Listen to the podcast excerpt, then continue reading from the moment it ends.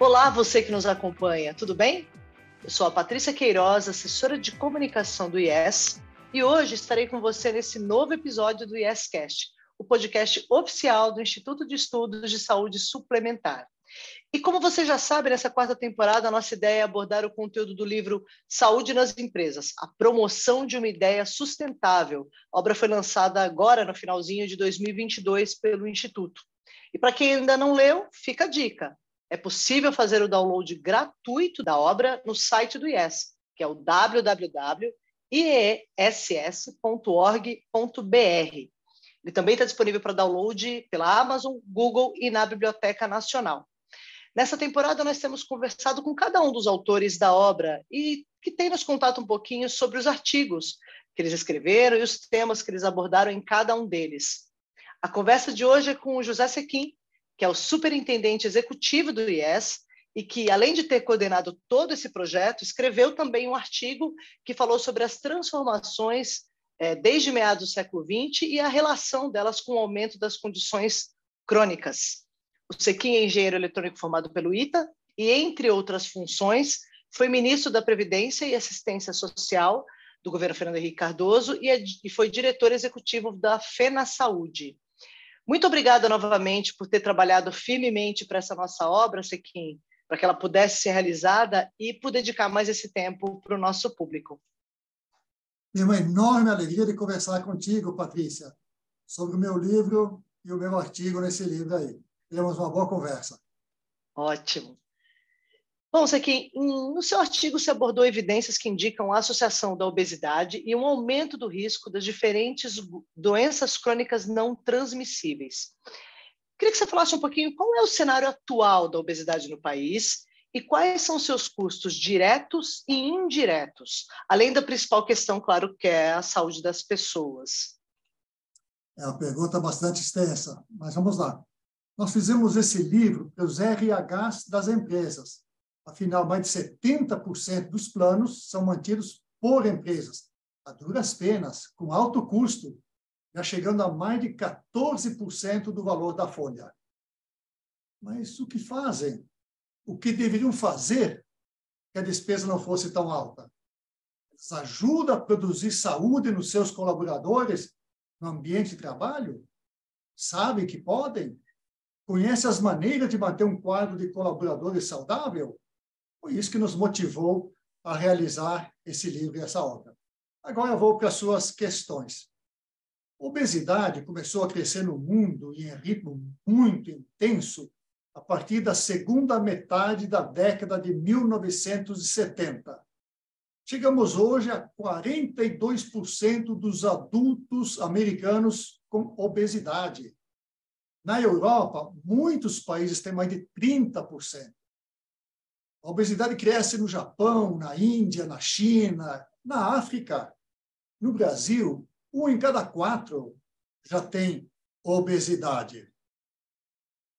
Por que essa ênfase na obesidade? Simplesmente porque a obesidade é madrasta de muitas doenças crônicas, diabetes, hipertensão, doenças articulares, do sistema circulatório, vários tipos de câncer.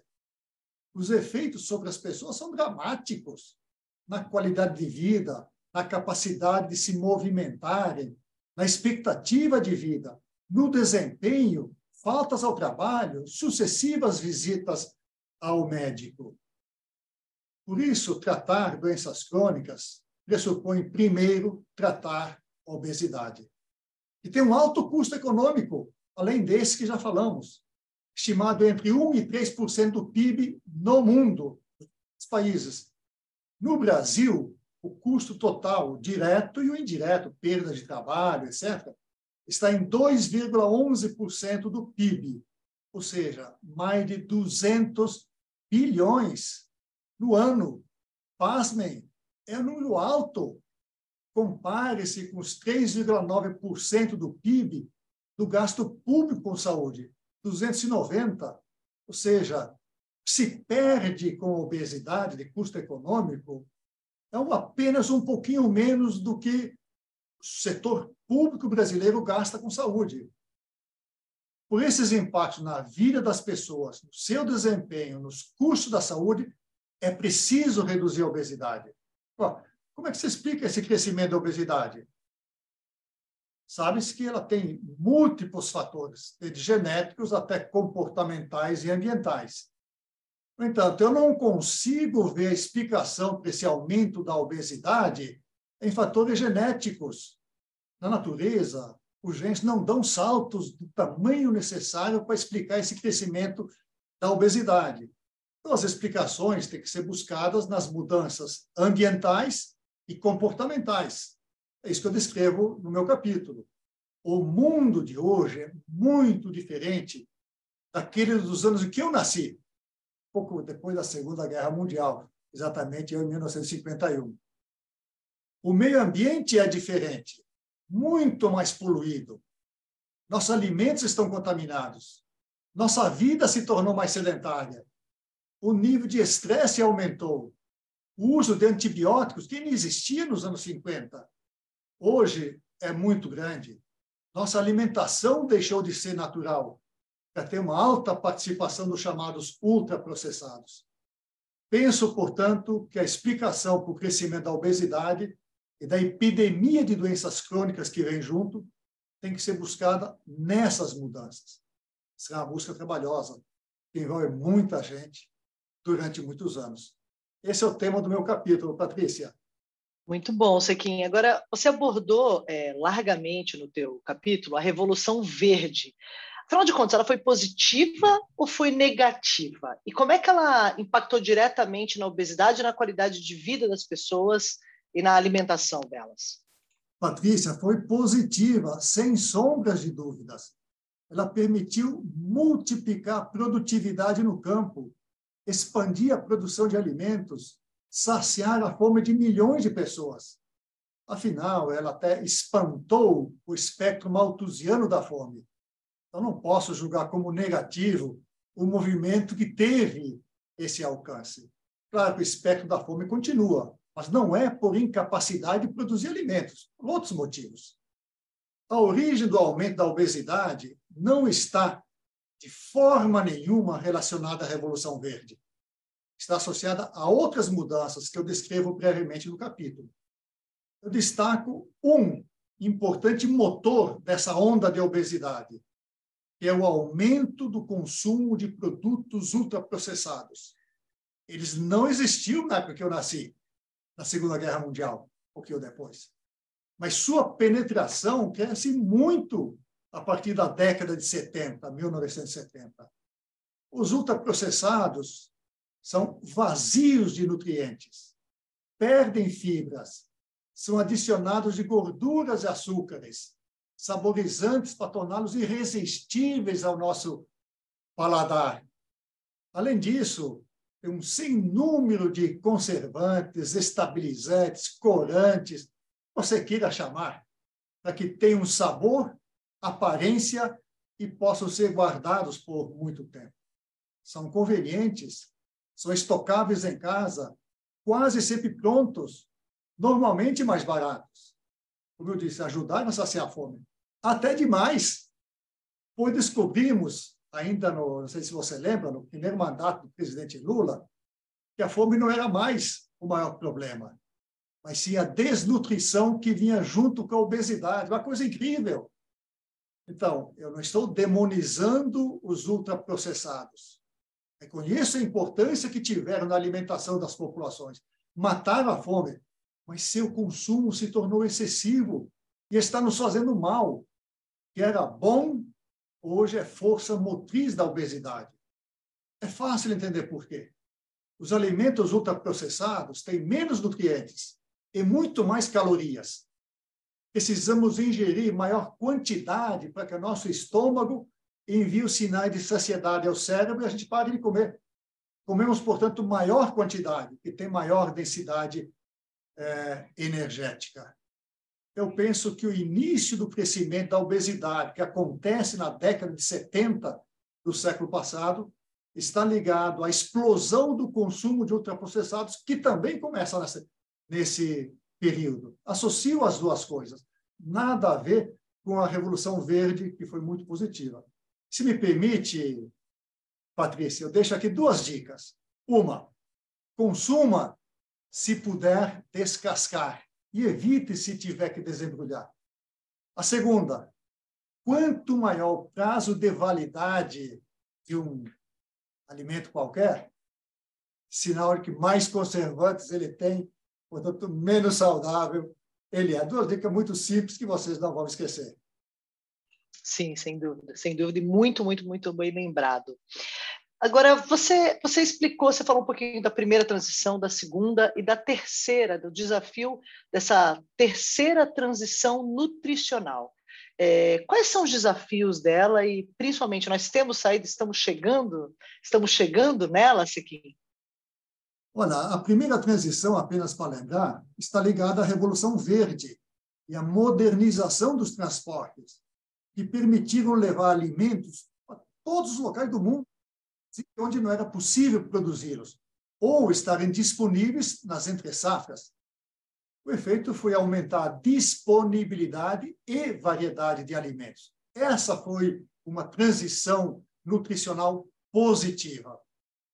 A segunda essa está muito ligada ao aumento dos ultraprocessados, que se destaca muito a partir dos anos 70 do século passado. Ela também teve aspectos positivos no começo. Facilitou a conservação, a comercialização, a estocagem, economizou o trabalho doméstico e por aí vai. Mas ela está hoje conduzindo essa terrível epidemia da obesidade. Então, temos que estancar essa transição. Aí vem a terceira, é a atual, que ainda precisa ser incentivada. Ainda não chegamos lá. Devemos promovê-la. Então, nós devemos retornar produtos naturais, produzidos localmente, com menor impacto ambiental, com menor sofrimento animal. É bom para a saúde nossa. É bom para mantermos a habitabilidade da vida humana nesse planeta não se subestime a contribuição do agronegócio para os gases de efeito estufa. Quase um terço, 30%, vem do agronegócio, incluído aí, obviamente, o transporte dos alimentos. E as recomendações de todas as instituições internacionais envolvidas em pesquisas nesses assuntos são unânimes em recomendar a redução do consumo de proteína animal, por três motivos. Primeiro, seus impactos na saúde humana. Segundo, seu impacto ambiental. Terceiro, que nem todo mundo aceita, por considerações sobre o chamado bem-estar animal. O livro conclama todos, especialmente as empresas, a se engajarem nesse movimento pela melhoria dos hábitos alimentares, por esses três motivos que eu mencionei. Você não precisa ser aderente aos três, mas seja um ou dois deles, que já te motiva a mudar. Eu quero, Patrícia, mencionar aqui o exemplo da Malu. Malu é minha neta. Então, ela tinha quatro anos de idade, que não comia carne. E não come ainda. Perguntei a ela, recomendação do teu pai? Ela disse, não. Da tua mãe? Não. Da tua professora? Não. Eu perguntei, então, por que você não come carne? E a resposta dela, eu não como coisas que têm olhos. Na sua simplicidade, ela estava expressando esse terceiro motivo, a chamada compaixão pelos animais. Ninguém a tinha ensinado, mas ela chegou a esta posição aos quatro anos de idade. Hoje ela tem oito. Parabéns para Balu, maravilhosa. Muito bom. Agora, Sequim, é, indo ao cerne da, do nosso assunto, do tema do nosso livro, que maneira as empresas, as companhias podem lançar mão dos seus programas de promoção à saúde, de bem-estar é, dos seus funcionários para mitigar esse cenário da obesidade? Você acha que elas estão no caminho hoje em dia ou tem muito para ser feito? Pesquisas que eu conheço nesse assunto mostram que a grande maioria está colocando nos seus planos futuros e há muito que podem fazer. Algumas já fazem. Mas elas reúnem, as empresas reúnem no mesmo espaço físico um grande conjunto de colaboradores que ficam na empresa durante bastante tempo. São condições ótimas para programas de promoção de saúde. Já tem iniciativas, como eu disse, porém pouco coordenadas entre si dentro da empresa. e sem uma estratégia definida. Nem sempre as diferentes iniciativas são consistentes entre si. O que é, por exemplo, servido nos refeitórios e o que é vendido nas cantinas, nas cantinas que, que serve lá, ou nos coffee breaks, ou coisas desse tipo. Os programas tendem a enfatizar diretamente perda de peso, mas nem sempre está sintonizado o que é colocado nas refeições que as pessoas fazem lá na, na falta. As pessoas não têm, nem as empresas, conhecimento adequado do perfil epidemiológico do conjunto de colaboradores. As ações não são desenhadas para grupos específicos que tenham condições determinadas. As empresas têm que informar as pessoas, e elas também se informarem, sobre o que é que produz obesidade e quais são as consequências a longo prazo da obesidade. A gente ouve falar que a gente obesa que é saudável, que tem índices clínicos normais. Verdade, perfeitamente possível. Mas eu pergunto, daqui a 10 anos, continuarão normais? Suas articulações continuarão tão saudáveis quanto são hoje? a sua pressão arterial não terá modificado. Então, é preciso que as pessoas conheçam, saibam. Precisam que saibam que podem ajustar seus hábitos, inclusive os alimentares, que devem as pessoas incorporarem novos hábitos ao longo do caminho. As empresas precisam mostrar não se trata de abdicar do prazer da comida, comida sem prazer, ninguém come. E que o objetivo é ajustar o padrão alimentar. Preciso entender que não há proibições absolutas, nada é vedado. Mas que é uma questão de composição. Então, você precisa reduzir progressivamente no tempo aqueles alimentos que não são saudáveis, que te fazem mal, e incorporar também progressivamente no tempo aqueles que são mais saudáveis. Isso dá para ser feito? Vai exigir algum sacrifício? Nada comparável ao sofrimento que você vai ter se você tiver um problema de câncer cardiológico ou coisas desse tipo. Mude. Não seja radical. Por isso, digo, elas já estão no caminho diria que está nas intenções, como eu falei no começo, mas ainda pouco nas ações. Faltam conhecimento, formas de persuadir os colaboradores a aderirem aos programas de promoção da saúde e a persistirem neles. O caminho é longo, mas vale a pena ser trilhado, porque o resultado vem mais cedo do que a gente imagina, tanto para as pessoas, em termos de bem-estar, quanto para as empresas, na forma de maior desempenho, menor absenteísmo, melhor resultado nas próprias empresas. Então, eu, o, o livro foi pensado exatamente nesses termos aí, que as empresas olhem, entendam, pensem, persuadam e comecem a ajudar essas pessoas a fazer as mudanças que precisam ser feitas. Essa é a grande contribuição do livro. Muito bom. Você gostaria de fazer considerações finais, Sequinho? Mesmo convidar as pessoas que nos ouvem, que nos assistem, a fazerem o download conhecer a nossa obra? Ah, não, certamente. É, eu passei aqui apenas uns flashes do que eu escrevi no capítulo. Agora, nesta mesma linha, tem outras 15, 16 pessoas que vêm escrevendo. A importância dos alimentos, da atividade física, da saúde bucal, da saúde mental, exemplo nas empresas, enfim, tratamos dos mais diferentes aspectos que interessam para se construir uma sociedade que produz saúde, que pode e deve começar nas empresas. Afinal de contas, 70% dos 50 milhões de beneficiários, ou seja, 35 milhões de pessoas, estão ligadas a empresas. A empresa poderia ter um papel extraordinário na construção da saúde dessa população. Ela já tem que ter um médico da medicina do trabalho nas suas instalações. Por que não engajar esse cara, deixar de ser apenas um cumpridor de normas burocráticas e ajudar a construir saúde nessa população? Ele tem tempo para isso, está lá, pode fazer. As empresas deveriam cutucar essas pessoas a se engajarem firmemente nesse propósito. Por isso, eu recomendo: baixem o livro, leiam, critiquem, Mande suas sugestões, comentários, nós receberemos de braços abertos, com mentes abertas, para revermos o que acha que é inadequado e incentivarmos aqueles aspectos que talvez tenham sido pouco incentivados no livro. É isso que eu queria dizer, Patrícia. Perfeito, Sequim. De novo, muito, muito obrigada pela sua participação. Bom, nós estamos chegando ao fim desse episódio do YesCast, o podcast oficial do Instituto de Estudos de Saúde Suplementar.